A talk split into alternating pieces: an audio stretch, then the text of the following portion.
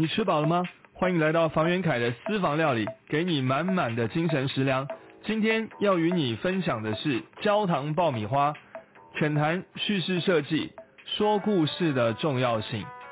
大家好，最近有一则新闻，不晓得大家有没有注意到？除了这个大家关注的奥运之外，另外一项体育项目就是美国职棒大联盟啊。在八月十二号的时候呢，呃，办了一场非常别开生面的例行赛。这场例行赛呢，举办在从来哦。没有办过例行赛的爱荷华州，因为爱荷华州呢是在美国的中部，都是这个以农业为主啊，尤其是很浩大的这个玉米田，玉米呢是全世界哦前五大的农作物之一。这里面呢突然出现了一个棒球场。这是一件非常非常惊人的事情。美国职棒大联盟为什么要去花钱去造这样的一个棒球场在玉米田当中呢？原来啊，是因为一九八九年的时候有一部好莱坞的电影叫做《梦幻成真》（Field of Dreams）。那这部电影呢，当时的男主角是一个小帅哥，在那个时候，不过他现在是老帅哥了，就是凯文·科斯纳饰演这部电影当中的这个玉米田的农夫。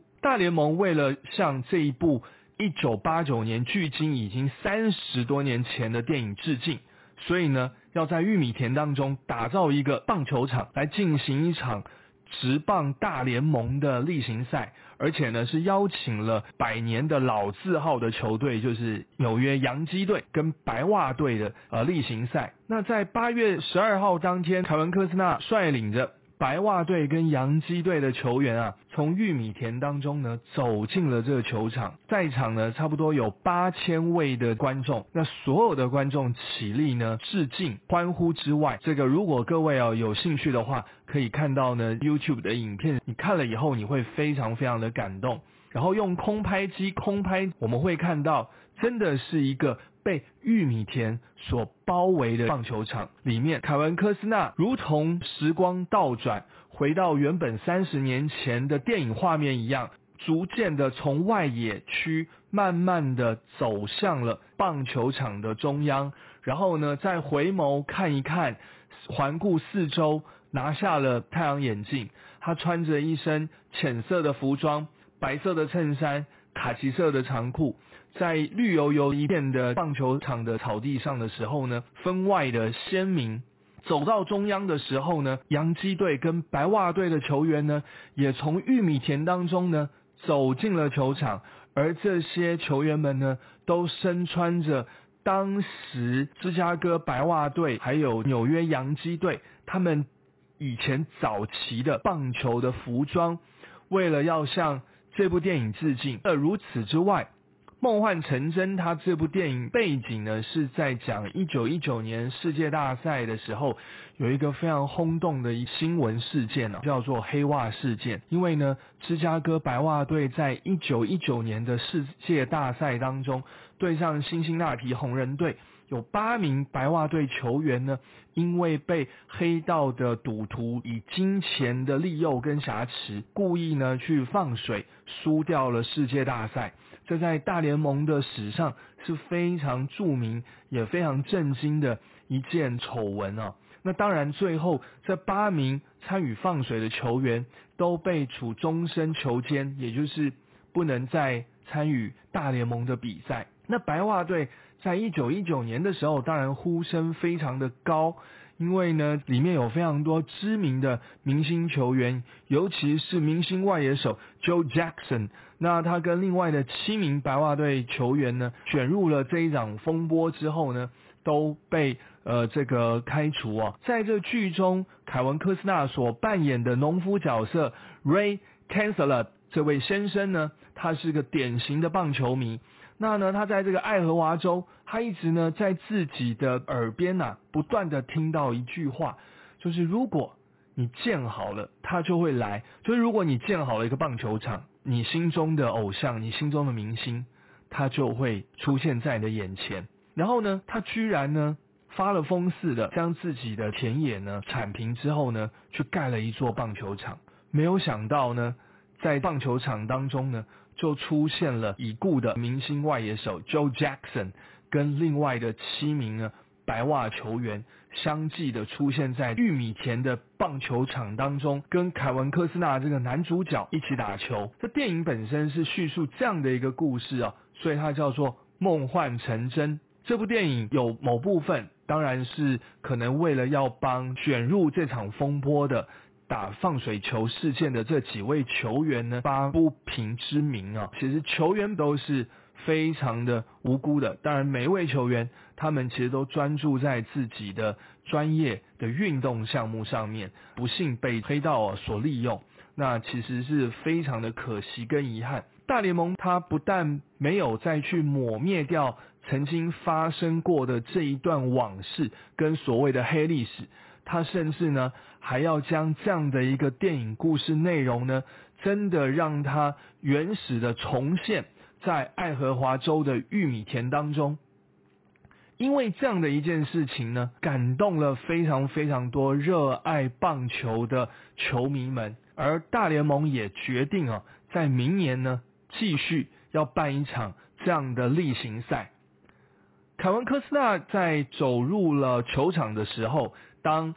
芝加哥白袜队、纽约洋基队的球员相继的排成了一列之后。凯文科斯纳在棒球场当中致辞，他提到了一句话，也是三十年前这部电影里面的经典台词。他说：“这里是天堂吗？”他说：“我可以说这就是天堂。”其实今天这样的一个场合，就是要留给这些 players，留给这些球员，这是属于他们的。然后呢，他就这样子默默的走下台，所有的球迷呢。都起立鼓掌欢呼，可想而知，这么一个特殊的体验，他的门票一定是全部都售出哦，卖光，而且他还创下了一个记录，据说这一场球赛，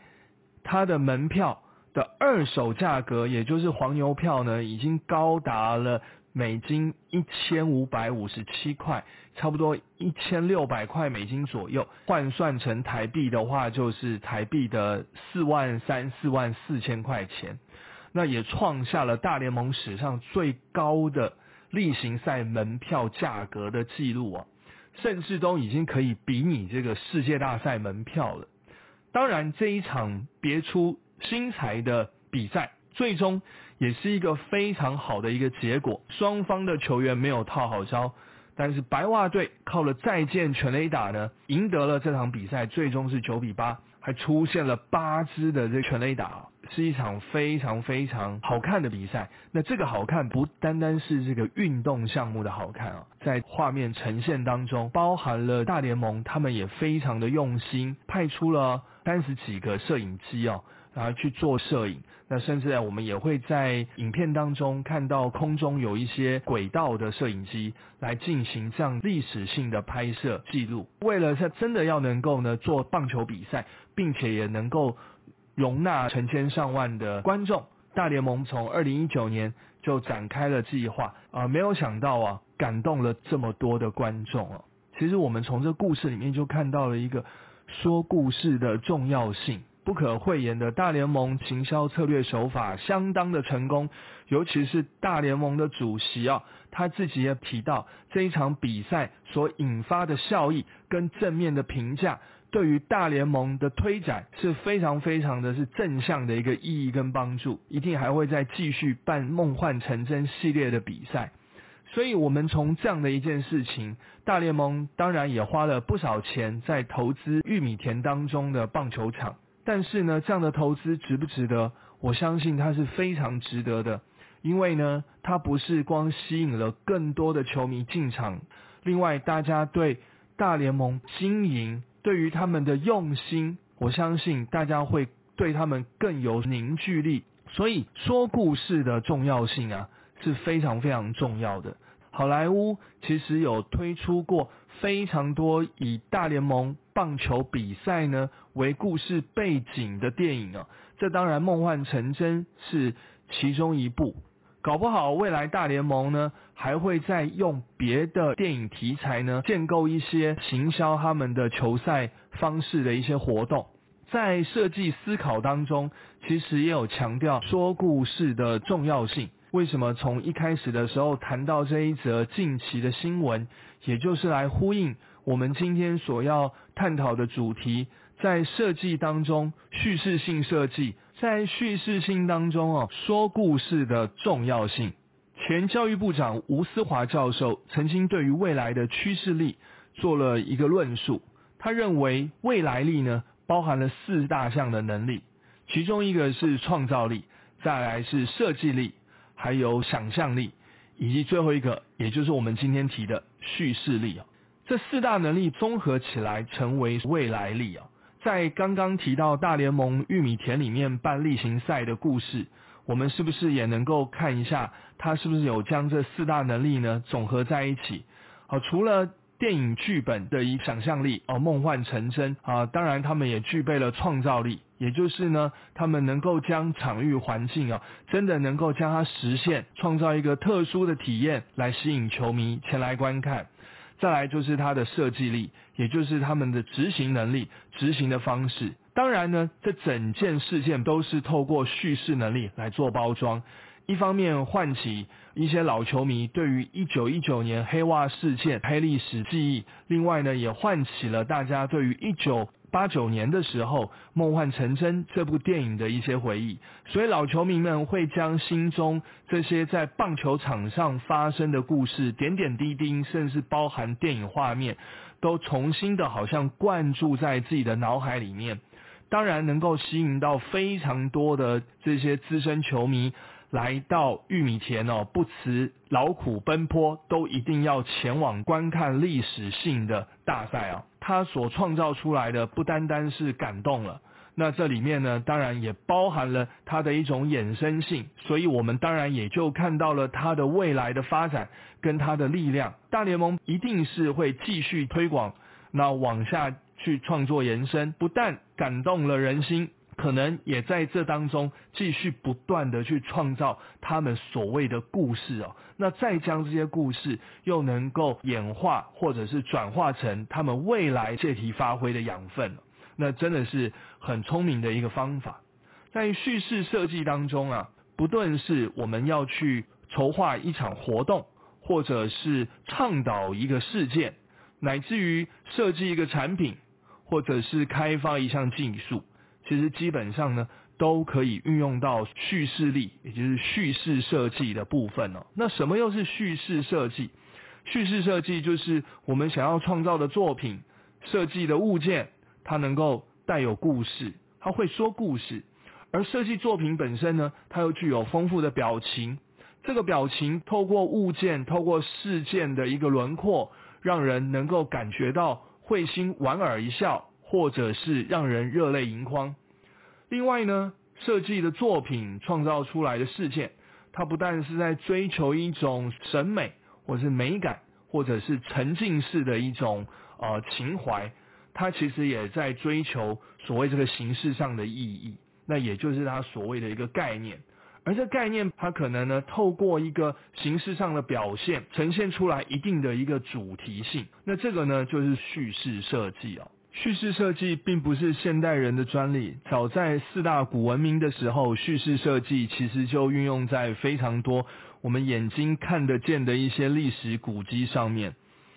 比方说中式的一些庙宇建筑，如果你到很多的庙宇里面去走走的时候，会看到非常多的雕梁画栋，但是这上面不管是浮雕啊、立体雕刻，里面其实都。掺入了非常多的忠孝节义的故事啊，或者是对于天界描述。如果我们呢去埃及，呃，走访金字塔，在金字塔内呢，也会看到非常多的一些楔形文字，或是墙面上的壁画。这些壁画也都在传达。埃及对于信仰故事，哦，就是生命之书啊，从一个人从生到死，他会经过一道一道怎么样的关卡，然后死而又如何复活，这些其实都是叙事性的设计的前身哦。呃，我们现在目前呢，折叠式的笔记型电脑研发者是英国非常有名的工业设计大师，已故的。Bill Mogridge 先生呢，也是全球最大的创意公司 IDEO 的创办人之一。在先前设计思考系列的讲题当中，也有跟大家常常提到 IDEO 这家呃创意公司。那除了像知名的 Tim Brown 这个执行长，然后呢还包含了 David Kelly 先生。当然今天提到的这一位呢，Bill Morgridge，他也是非常的有名，尤其在科技界当中，他做了非常多的一科技商品的研发。其中我们现在每一个人手上的笔记型电脑能够折叠式，其实就是在他的时候呢所研发创造出来的。在 Bill Morgridge 先生呢，他在生前的时候，他一直提到一件事情，他曾向他的设计团队呢诉说着，就是说我们不是在设计名词，而是我们在设计一个动词。什么意思呢？也就是他认为呢，做设计的时候是要在四度空间里面做设计，也就是带着时间去做设计。我们可能今天设计一个物件，它叫做笔记型电脑。可是如果我们单单只去想笔记型电脑这件事情的时候，我们可能想不出什么好的创意跟方法来解决目前使用者对于随身携带的电脑产生的问题，该如何的满足跟解决。但是如果我们换个想法来想呢，我们能不能去创造一个？更快的速度行动的电脑装置，或者是说我们怎么样可以让使用者更快速之外，还能够让大家在用的这个过程里面享受到过程的一趣味性。我们如何让电脑这件事情变得更人性，或者是我们如何让这样的装置变得更有趣？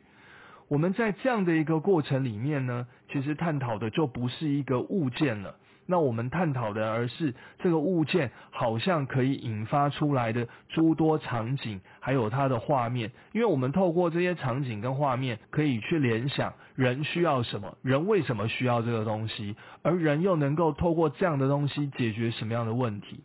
所以呢，我们会看到现在越来越多的设计师在进行一个构思的时候，他会透过呃消费者的服务蓝图，或者是顾客旅程，还有分镜图、分镜表。这个先前在呃在介绍设计思考的时候有跟大家提到过，去创造一些场景事件。那这个场景事件带有时间的概念，也就是说，如果我们今天想到一个消费者、使用者，他如何要运用。笔记型电脑来工作、办公或者是读书啊，来做研究。那我们可能呢，就会将他如何使用这个电脑，从他打开这个电脑、按上这个开启键开始，去想他如何来用这个电脑去做他的事情。他要用电脑做什么事情呢？写报告、打论文、写公司报表，还有公司的会议记录。或者是他用电脑来跟他的客户做联系，可能必须要透过线上的会议做这样的视讯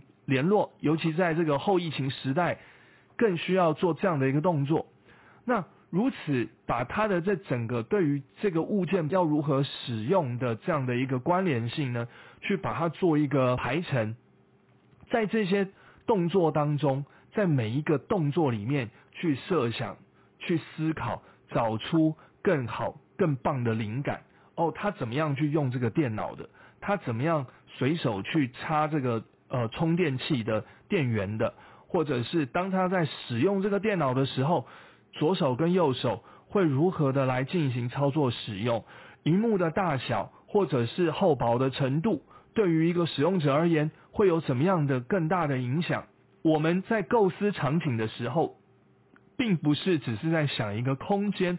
而是在构思场景里面去构思这个人，他如何在这个场景当中去如何的行行使他的行为跟他的动作，而这些行为跟动作都是有一个时间的流转，它是在时间当下所进行跟发生的，这就是在时间轴上做设计，所以不是设计一个名词。而是呢，去设计一个动词。在 Bill Morgridge 先生，他从硬体的研发开发，到后来呢，他致力于在互动式的设计，那也不断的去研发，从电脑的硬体转而到电脑里面的一些软体，他去研发了一些可以操作简便的 APP 啦，或者是一些电脑线上游戏。透过这些事情，增强了电脑行动装置，也就是所谓的笔记型电脑，它更强大的需求性跟它功能性啊。所以呢，我们也看到它对于作品会说故事，或者是说故事的重要性的重视。接下来呢，我再跟各位呢分享一个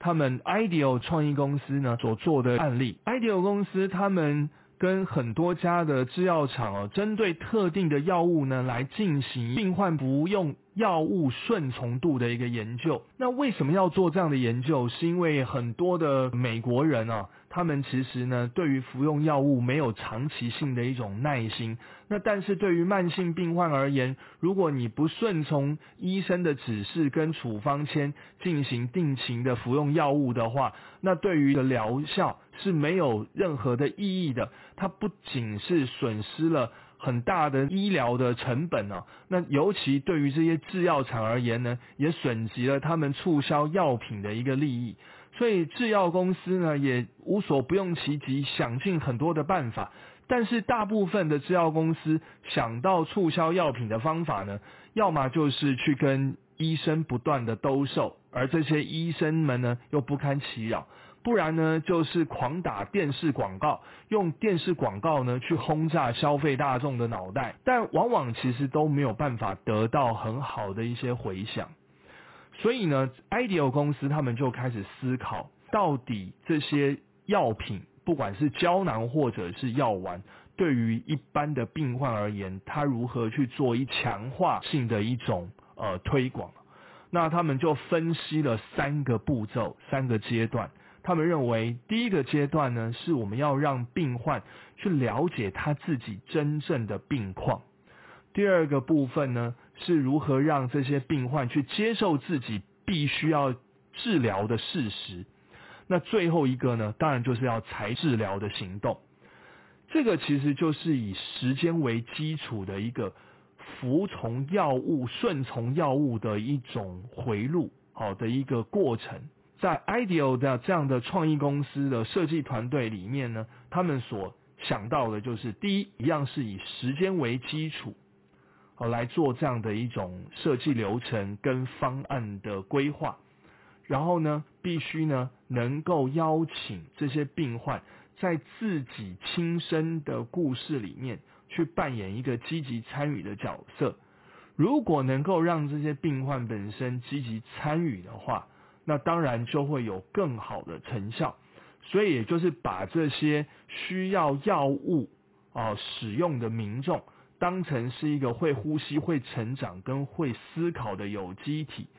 来协助他们去创造故事。所以同样啊，你看这里面也是提到了这个故事的重要性。诶，这样说来说去，好像不是很明白。那他们要怎么做？哦，我们来想想。第一个步骤是病患要去了解他们自己的病况。那他们如何去了解呢？每一个人。自己的身体状况又不一样，病况又不同，那怎么做呢？于是 Ideal 公司呢，他们就去研发了一个网站，透过这个网站，能够呢跟这些病患去做一些互动，让病患去输入自己的相关的一些资料以后呢，然后透过网站有一个机制性的回应。让他们去了解他们自己到底生了什么样的病，而这个病的一些细节，未来可能会造成什么样的更严重的后果跟影响，所以应该要采取什么样的一些治疗方式。第二呢，当然也让他们去了解到，透过不同的药物达到什么样的疗效，而这些药物内容又是如何。那再来呢，就是呢。透过线上的一种服务热线的方式，主动积极的去关切到这些患者线上咨询的服务。那这些不同的疾病治疗，当然也会有不同的一些工作小组进行更细部的一种分工跟贴心的服务。那如此呢？透过这样的方式，能够让第一线的咨询人员直接的透过线上去面对这些病患，而将病患自己去诉说他自己的一个病例病程，变成实际的一些故事，再透过这些故事去创造出更多的一行销或者是推广的策略，让其他有同样的病症的病患能够觉得有同理心，甚至感同身受，做这样的一个方式去完成服药顺从之旅啊。IDEO 公司当然在做这样的一些计划的时候，同样的也是掌握了一个原则，也就是呃说故事的重要性。而这个说书人的角色，就是透过这些受众群本身来扮演。从这里面我们也可以看到，说故事的说书人本身不一定是一个设计者或者是一个创意人，他或许是一个受众群消费者。让他们自己将他们的故事呢诉说出来，设计者跟创造者，还有这个事件系统或者是产品创造者，再透过这个故事去研发出你叙事性的内容，让你的产品、让你的事件、让你的系统会说故事。因为故事跟人的沟通是最直接，能够让人透过说故事里面的时间流程。还有这个空间场域的想象，它能够呢有所体会、有所触动，这样的话才能够达到你希望能够达到的一个效果。再举一个例子，信义房屋曾经拍过一支非常棒的广告，《信任幸福篇》。广告一上线的时候，一周之内获得了超过四百万次的点阅率哦。不但是创下了二零二零年下半年台湾 YouTube 最成功的广告排行榜第一名之外，更拿下了全球最具代表性的坎城国际创意节的坎城创意娱乐师的年度大奖。啊，这非常的不简单啊！为什么能够得到这个大奖呢？同样的，也就是他们掌握了说故事的诀窍。这个故事内容是这样子的，就是呢，诉说有一个老奶奶呢，她已经过世了。那这个老爷爷呢，必须要办理死亡登记期限的最后一天呢，捧着这个户口名簿呢，来到了户政事务所。老爷爷呢，其实非常不舍的问了这个户政呃人员，是不是呢？一定要除户呢？一定要除名呢？能不能将这个户口名簿上面有老奶奶名字的这一份呢，能够留给她？广告故事中的这个女女主角就是户政事务所的服务窗口人员。他每天其实都帮非常多的夫妻啊办理离婚啊，或者是办理结婚登记，分分合合他看了太多太多了，所以呢，他其实对婚姻不是这么的抱有太大的期待跟信任。但是他也知道她的男朋友呢，一直呢将这个求婚戒指放在自己的口袋里面好久好久了，总是女主角都不太愿意去面对到要前往人生下一阶段这样的一个事实。直到他看到了这个老爷爷在户政事务所的出现之后，对于自己已经失去了这老奶奶的一种眷恋跟不舍，他才想通了，然后呢，决定答应自己男朋友求婚的一个要求。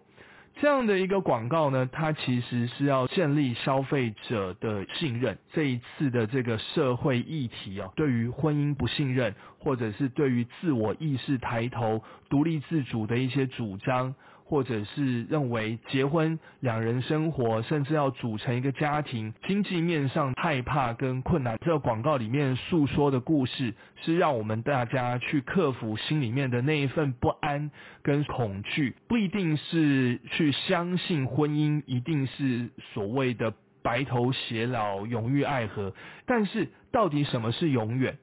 如果我们相信。永远，如果我们相信婚姻，那我们就应该相信彼此去做追求。但不论最后的结果是如何，但是我们呢去尝试了，我们呢去走下去了。这就是呃这个广告呢所要带给大家的一种共鸣。这也就是为什么这个广告呢如此的受到欢迎啊，也受到了大家非常多的一些讨论。同样的，我们来看这样的一个广告，它是不是也是一样？它在设计的不是一个所谓的名词，它是在设计动词，也就是它不是去设计一部关于信任这个名词的广告，而是去设计一部关于彼此一起找到信任的广告。所以呢，这个动词就是找，我们怎么去找到信任？找到信任这件事情，而整个广告的过程当中，在做这个找到信任的铺陈，跟它的整个的心路历程。创意本身它来自于你的第一步走的对不对？如果你第一步呢方向就错的话，那好的创意就很难诞生。设计动词不是设计名词，The Bill Moggridge 讲的这一句非常有道理的一句话啊，是今天送给大家非常重要的一句话，也代表叙事性设计的一个重要性。今天为什么会跟大家提到所谓的焦糖爆米花呢？因为一开始的时候，我们都在谈论大联盟在八月十二号的这一场玉米田里面举办的棒球例行赛。看棒球一定要吃爆米花，但这爆米花为什么是要推荐焦糖口味的呢？当然呢，这个又有点甜又有点咸的爆米花，这里面有很多各种这种很起承转合丰富的味蕾的变化性。那当然就像是我们在看一场球赛一样，故事过程动人心弦。今天呢，就跟大家呢谈这个叙事性设计到这个地方。我们接下来也会再陆续推出叙事性设计的系列，希望你注意聆听哦。不要忘记打开你的小铃铛，随时关注我的 Podcast，所有设计的故事一起来跟你做分享，让你对设计能够有更多的了解。谢谢你喜欢设计，更希望你走入设计。我们下回见。